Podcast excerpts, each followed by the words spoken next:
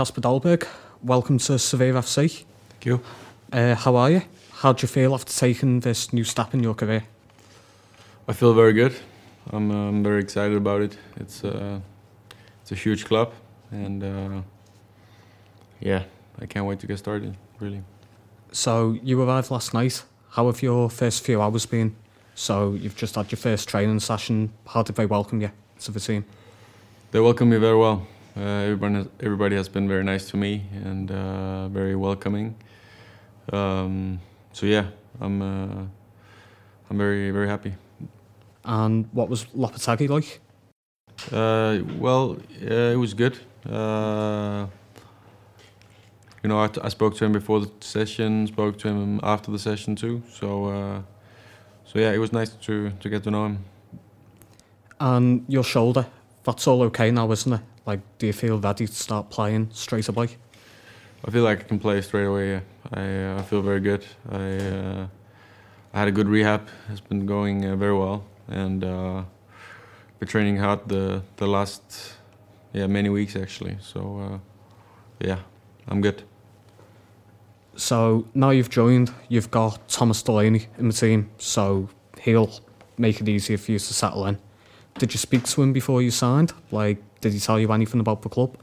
Yeah, I uh, I called him when uh, when it was about to about to happen, and uh, he explained me a lot about the club and how how the life is here, and uh, and yeah, obviously he he he's happy here, so he gave me a very good feeling, and and yeah, it was just very nice to hear, and uh, you know, nice to know a little bit what to expect and stuff like that.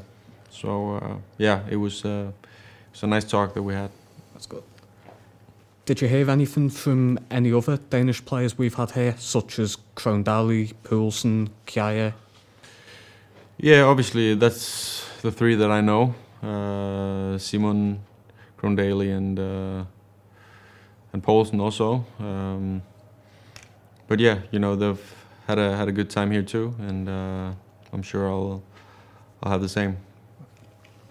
So after Ajax and Nice, you know, it's time for a new phase of your career.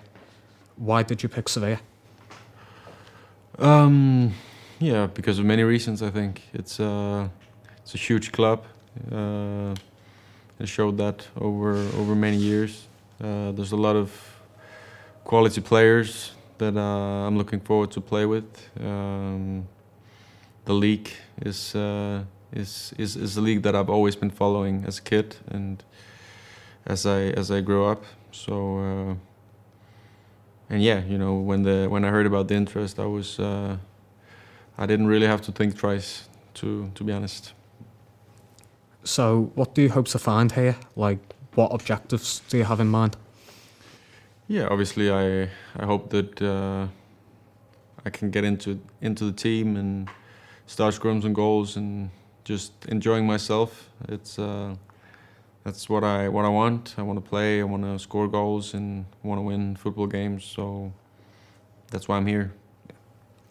So, what has Monchi told you about, like, you know, the project he's got at the moment, the objectives of the club in the coming years? What's he told you about that? Yeah, obviously, you know. Uh, uh, yeah, obviously, I spoke to him. He told me about the the objectives and what the what the club is is wanting to achieve. Um, and yeah, I, I, I feel like I fit very good into that, and uh, and yeah, I think we're on the same page. So uh, it's a good fit. So, what do you know about the club? Like, particularly, you know, the team that they have at the moment, the style of play, the recent successes, the trophies. What do you know? Yeah, well, I've I've followed Sevilla. You know, I, I didn't watch every game that they're playing, but when, but obviously, as I said, I, I've watched a lot of Spanish football, so uh, also a lot of Sevilla games, and yeah, obviously I know about the trophies, about the the players that has been been through the club, the stadium. Uh, so yeah, that's just. Uh, obviously I only know this club from the outside, but but uh, it's a club that I admire, and it's a it's a huge club.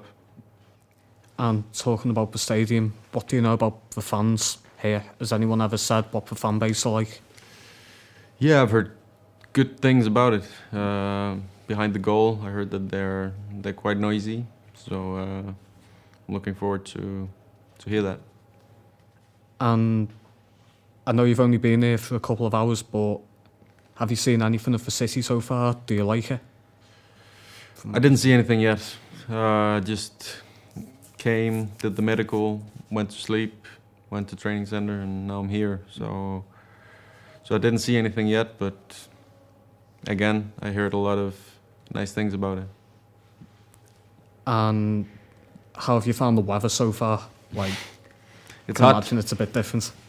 Yeah, obviously I I've been living in southern France for, for three years, which is also quite a quite a hot place compared to Denmark. But but I I would say it's uh it's, it's a bit a bit hotter here than than uh, than what I'm used to. But uh, but yeah, you know, it's a part of it, and uh, you know the sun is shining, so I can't complain.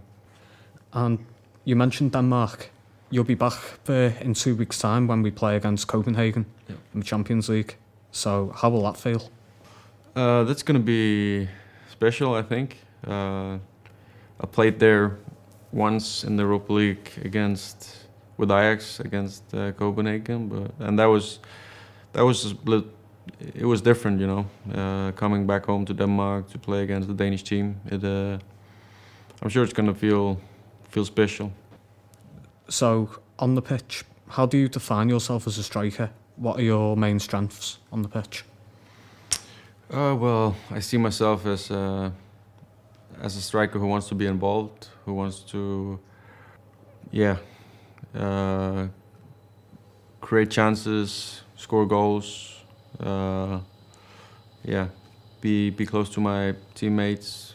So uh, yeah, that's pretty much yeah what I'm uh, who I am. I think. And you'll be competing for a place with En-Nesyri and Rafa Mir. So what do you think about that competition for places? Yeah, well, obviously it's uh, it's always good with some competition. It's gonna it's gonna keep you keep you sharp. I think it's only only a good thing. And obviously all of all of us want to play. So uh, yeah, it's uh, obviously it's up to the trainer, but uh, we'll see how it goes. And talking about strikers, we've had some very, very good strikers over the years, such as Davor Suker, Toni Polster, Freddy Kanouté, Luis Fabiano, Wissam Ben Yedder, Carlos Bacca, Alvaro Negredo, Kevin Gameiro. Would you say that joining them on that list is a good challenge? Yeah, I would say so. Some pretty good names and uh, pretty pretty good players. So uh, yeah, I'm just proud to be be part of the list. So we'll talk about your career now, so the fans can get to know you a bit better. So you were born in Silkeborg, and when you were a kid, I've been told that you played handball as well as football. I did. How was that? Yeah, you know, handball is a is a huge huge uh, sport in Denmark, and especially where I'm from.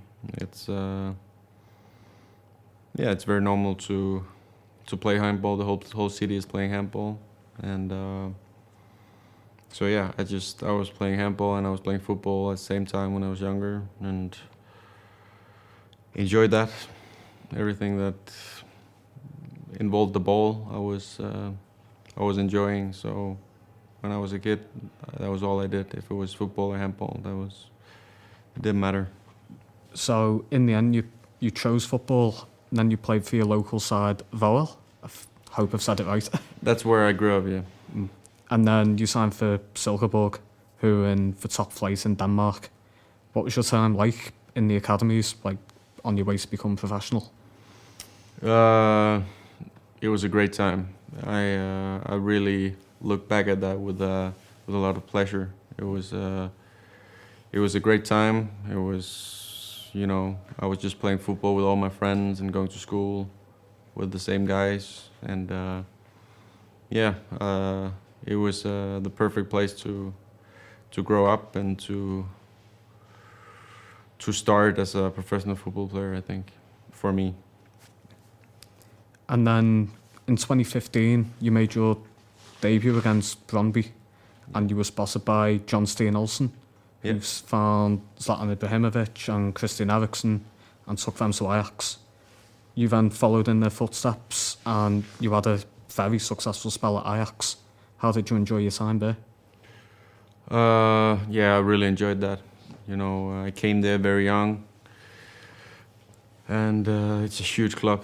It's uh, it's a great club, and uh, I really, I really loved my time there. I spent four years there, and it's it's good people all around, and great city, great fans, great stadium. Uh, yeah, I got nothing bad to say about Ajax, and. Uh, yeah, it was uh, a very good time. And if we can talk about one match that you played at Ajax, when you played for Ajax in Spain in the famous win against Real Madrid at the Bernabeu, what was that like? Yeah, obviously that was amazing. It was uh, quite a season we had there, and uh, to beat Real Madrid in Bernabeu, as we did, the way we played, the way we, yeah, beat them was uh, was uh, something very special, and uh, yeah, that's something I'll never forget. Definitely.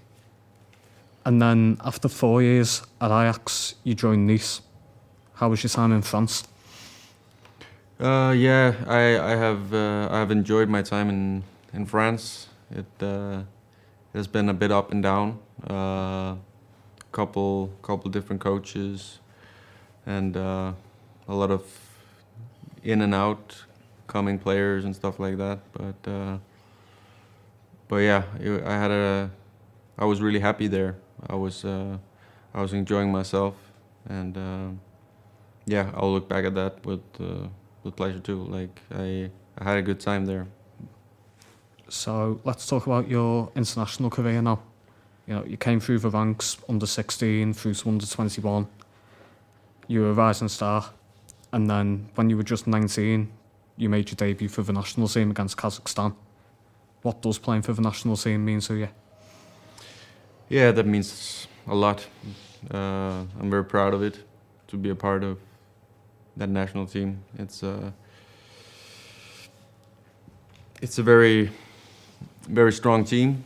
It's uh, which has developed a lot over the years since I I started there. Um, uh, so yeah, it's uh, it's a great group of guys, and the whole country is supporting us, and everybody is talking very very positive about it. And uh, yeah, I just love playing for Denmark. So so yeah, I really it's really important to me.